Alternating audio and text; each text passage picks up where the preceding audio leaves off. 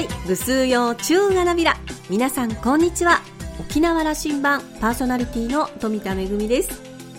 先日メガネを新調いたしました。2本買ったので1本は店員さんに勧められてブルーライトカットのレンズを入れてみました。あ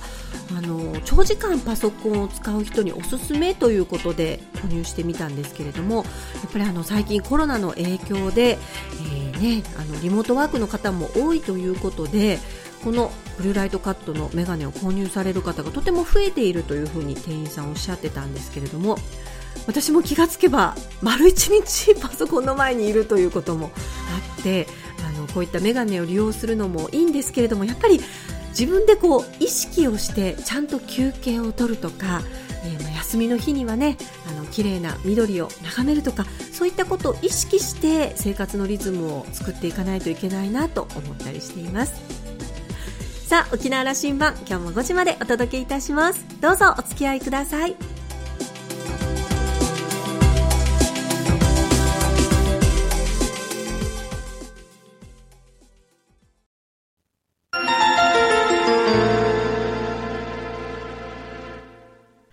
那覇空港のどこかにあると噂のコーラルラウンジ。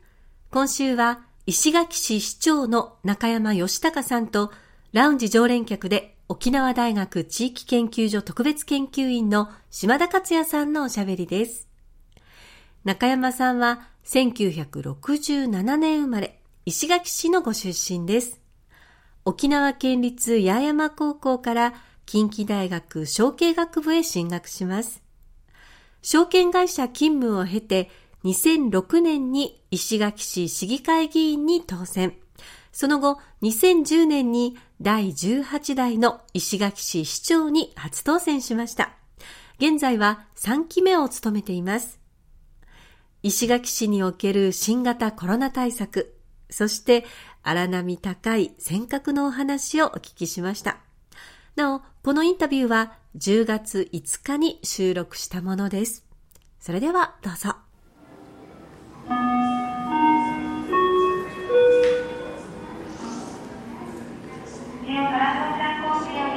く頑張りましたねこの半年。そうですね。いや石垣モデルと言われたから、はい、全国からも注目されて、うんうん、あのまあ、石垣に関して言えば、あの観光が、うん、間違いなくあの産業の中心なんでその観光客が入ってくると同時に、まあ、東京とか大都市圏からコロナの感染の可能性があるというところで、まあ、どうやってそれを水際対策するかというのが一番の課題でしたので、まあ、そういったことに力を入れてきましたいくつかこういうのが石垣モデルだよという話を、ねうん、まず一つはですねあの3月の頃ですけども海外がコロナが相当出ましたですね、うん。はい、でそれで例えば卒業旅行とか、うん、あのいう感じで旅行に行くはずだった人たちが海外旅行をやめて、うん、石垣島に、えー、たくさん来られました、まあ、それ自体はありがたいことなんですけども、うん、ただ、えー、南の島に来たっていう開放感からもうマスクも外してですね、えー、島の中ずっとたくさんの人が溢れている状況を見たときに、まあ、島の人たちがこれコロナ大変なことになるということで、もうみんながビクビクしてですねどうにかしてほしいということがありました。ただ実際に4月の段階あたりからはもう観光客の皆さんには基本的にあのマスクしてくださいということともう一つは、えー、不要不急のライトはもう控えてくださいというような形になりました。覚えてますよ。あの、中山さんのその危機感あふれる記者会見を、はい、あれちょっと物議を醸しましたから、ね、そうですね。ただもうそれぐらい、えー、危ない状況だったというふうに思ってます、まあ、実際にまだねしかし全国的には日本中ではそれへの危機感がそれほどあのなんていうかな、うん、広がってなかったというかね、はい、少なくとも旅行地に行ったらじ解放されるぐらいなことでまだあったんですよね、はい、あの頃は。そうですね。ただその時石垣は、あの県立八重山病院が対象の医療指定医療機関なんですが、感染症の病床、まあ、コロナ対策の病床が3床しかなくてその他に6床結核用の病床があってそれ合わせて9床しかないところにもしコロナが入ってきたらどうなるんだろうというのとあと島には高齢者の方もたくさんいらっしゃいますのでそういった方々に移ってしまった場合もう本当に命の危険にさらされますのでそれはもう命には入られないということで、まあ、観光客の皆さんしばらくストップというような体制を取らせてもらいました。これとこれとこれあの手を打ったよというふうに市長から今お話できます、はい。えーと、まずは空港での水際対策ですね、まあ、これは今沖縄本島でもやってますけどもあのタコのようにですねあのサーモグラフィーを置いて熱のチェック。石垣空港から一番先に始めましたね。はい、でその時にはもう一つは、えー、東京から来る前に東京とかの空港でサーモグラフィーを置いてほしいという話もさせてもらいました。実際に4月の頭に石垣で初めての感染者が出たものですから、逆にもう島から出る人に関してもチェックする体制が必要だということで石垣からは出る側も市のサーモグラフィーを置いてチェックをしながらですね体制を整えました。もう一つはその後からお願いしたことは、えー、観光客の皆さんまず一旦は止めたんですが、それでもやはりやはり、えー、観光事業者の皆さんたちいらっしゃいますので、まあ、そういったものも含めて6月の1日から受け入れを再開という形を取ったんですがその時に観光事業者の皆さんにお願いをしてまずは長期滞在のお客様を中心に受付をしてもらいたいということと入ってきた時点でお客様との約束をいろいろと取り決めるんですが、まずは検温ですね、あの熱を測るということとそれをチェックしてもらうと。それと毎日滞在している間はもう毎日熱を測ってもらう。で、えー、島から帰った後3日後にホテル側から観光客の皆さんに連絡をメールとかですね電話で連絡をして、えー、熱が出てませんかとか体調お変わりありませんかという確認をさせてもらうと。それに、えー、お客様は必ず回答するということで誓約書というかサインしてもらってですねやりました。というのは帰って2日後に熱が出ていなければこの方は基本的には感染していないので島に滞在中に広げたということはないということでこの、うん。とにかくクラスターとかですね、はい、その二次感染、三次感染を抑えていく作業をさせてもらいました。あのこれからもう沖縄全体もそうでしょうけども、はい、やはりもう観光客受け入れ、まあ、ざるを得ないということ語弊あるかもしれませんが、そうじゃないともう経済が回らない状況、その時にやみくもに受け入れてでまた感染が広がると亡くなる方も出てきたりしますので、はい、なりますね。そこはもう、みんなで覚悟を決めて受け入れるだけども感染は広げない。で出てきたとしても止めていくという作業を繰り返していく、まあ、これが必要かなと思ってます。あのどうやら1年や2年はこれはもう付き合っていくことはもう間違いないということはみんな覚悟もできてきましたしね。はい、なるほど。そこまでなさいましたか、うん、でまあ、こういったいろんな観光政策とかやってるんですが、うん、まあ、これの肝になるところがですね、まあ、石焼の場合はあの八重病院があ、はい、医療機関としてありますけれども、ねはい、実はそこに PCR の機械を石焼して購入して購入して八重病院に運用してもらっています。あれは市で購入なさった市で購入しました。でっていうのはこれまでも石焼きでもし、まあ、感染の疑いがある方いた場合に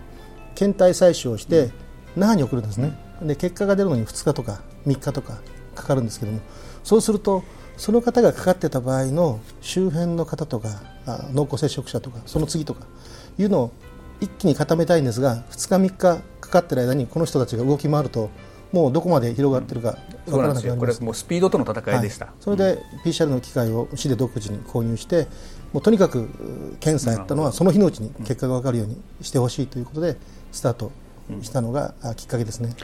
市長としてはやれることは全部やってるとそう基本的にはもう全部やってる。ことの、はい、今そういうふうに見えますけども。そうですね、うん、あのできるだけもう前倒しで、うん、もう想像できる範囲の対策は？コロナ対策特に特に早め早めに打っていく体制を取ってます、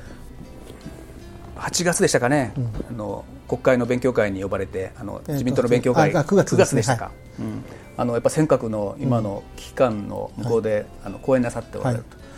い、その辺はじっくり多分ね沖縄県民先月、うん、あの宮古島市下井市長とこう議論してきたんですけどね、はい、やっぱり沖縄と八重山の人も宮古の人も沖縄はという話をなさるけども、はい、沖縄に伝わってないと、うん、宮古や八重山のことは沖縄には伝わってないという気持ちが大変多くおありでしょう そうですね。この辺はたくさん吐露してもらおうと思っているんです。はい。うん、えーと、特にこう尖閣の、うん、やっぱりこう百数十キロそこの先に、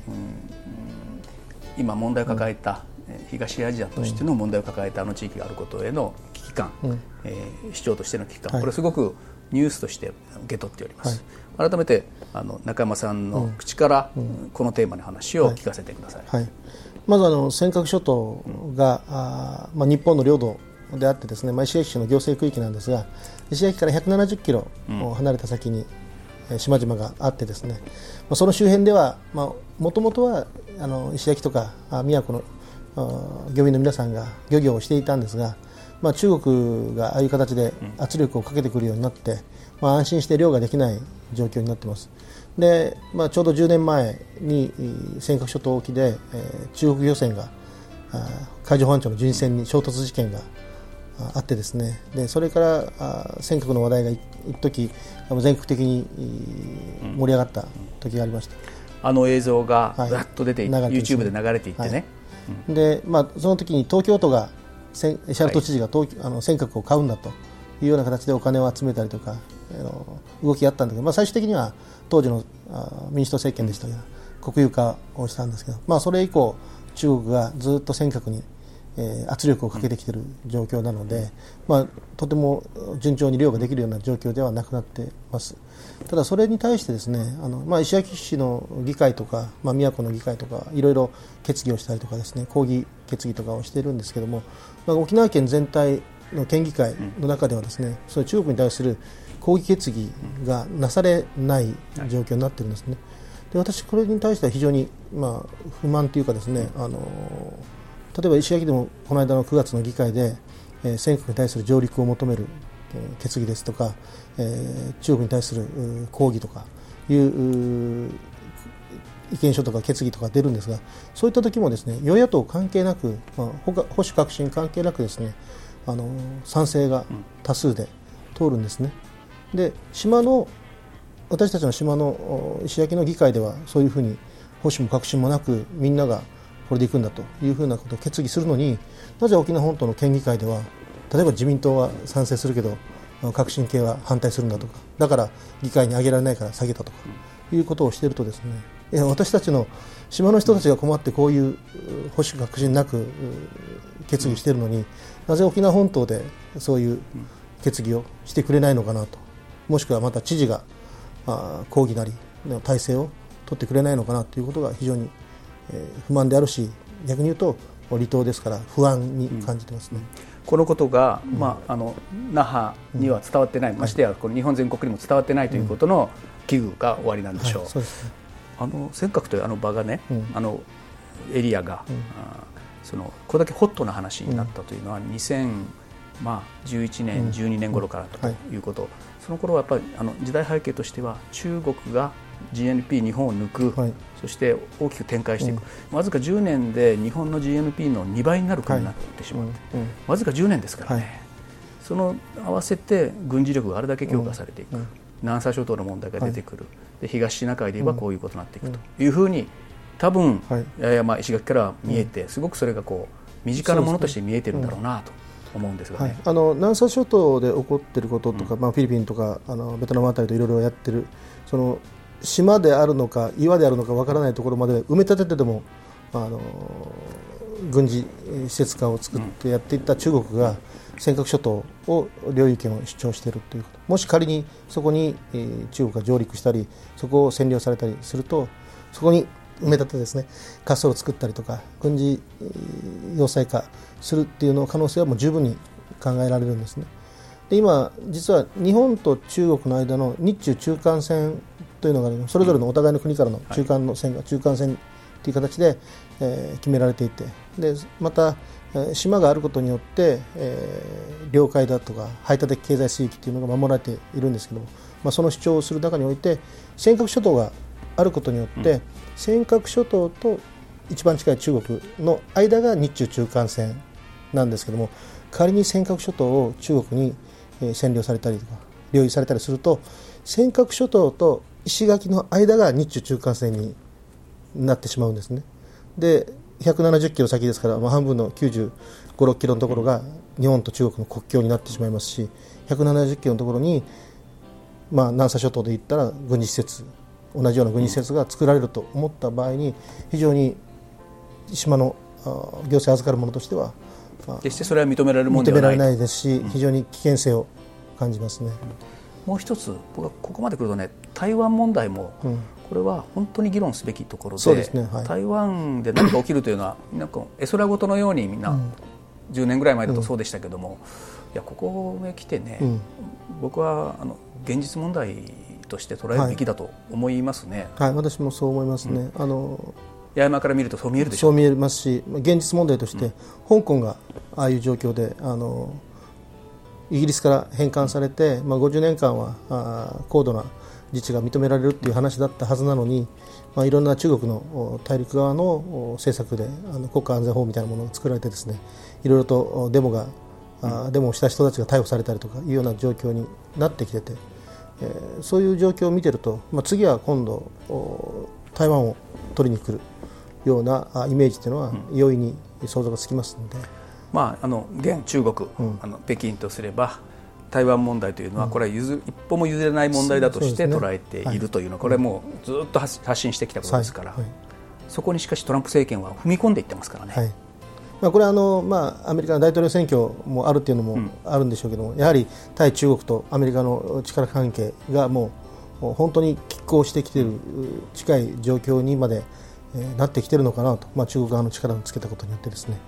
そうするとやはりアメリカ側としてもその危機感もあるでしょうし、台湾取られたら次はじゃあ沖縄かという、まあ、尖閣か沖縄かという話になってくると非常に大きな問題になりますので、うんまあ、米国はね選挙の時期なんだけども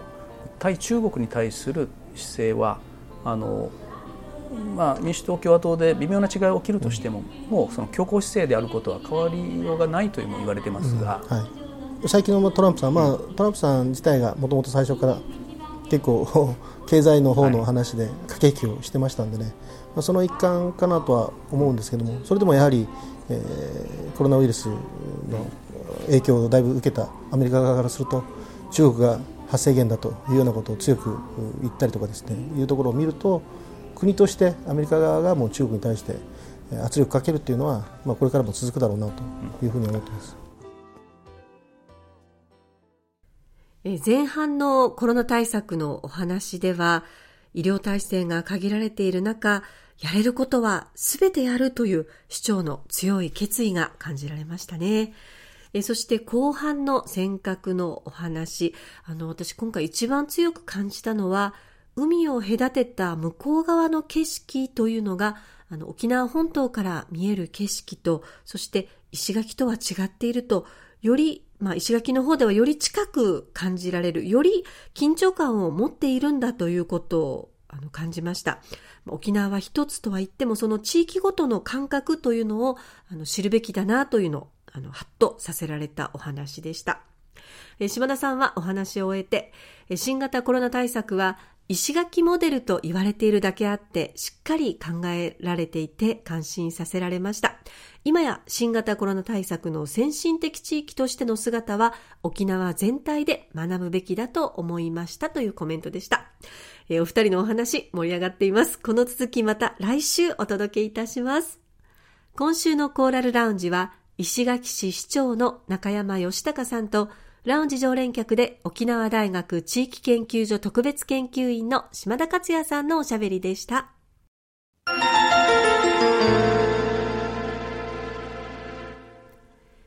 めぐみのあしゃぎだよりのコーナーです。GoTo トラベルに GoTo イート。えー、まあ元通りとまではいきませんけれども、沖縄観光も徐々に回復の兆しを見せています。そして先日は、あの、修学旅行もね、再開されたという嬉しいニュースも聞くことができました。あの、玉城デニー知事がですね、え、首里城公園を訪れた修学旅行の生徒たちにサプライズで楽しんでくださいということで歓迎メッセージを伝えたということも報じられていましたけれども、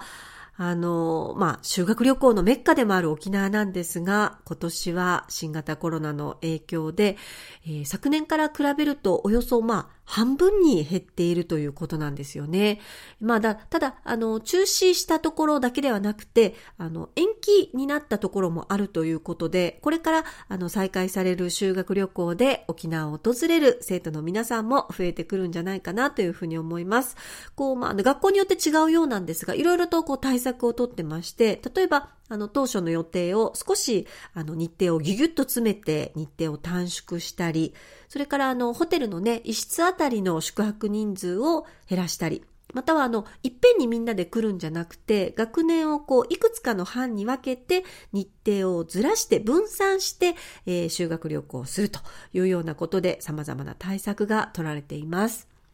えー、思い出してみると私も中学の修学旅行はですね、行きは船で、帰りは飛行機で九州に出かけたんですが、今でも忘れられない大切な、本当に素敵な思い出です。本当に楽しかったんですよね。えー、これから沖縄を訪れる修学旅行生の皆さん、いろいろとこう、不自由なこともあるかもしれませんけれども、えー、ぜひ楽しんでほしいなと思います。めぐみのあしゃぎだよりのコーナーでした。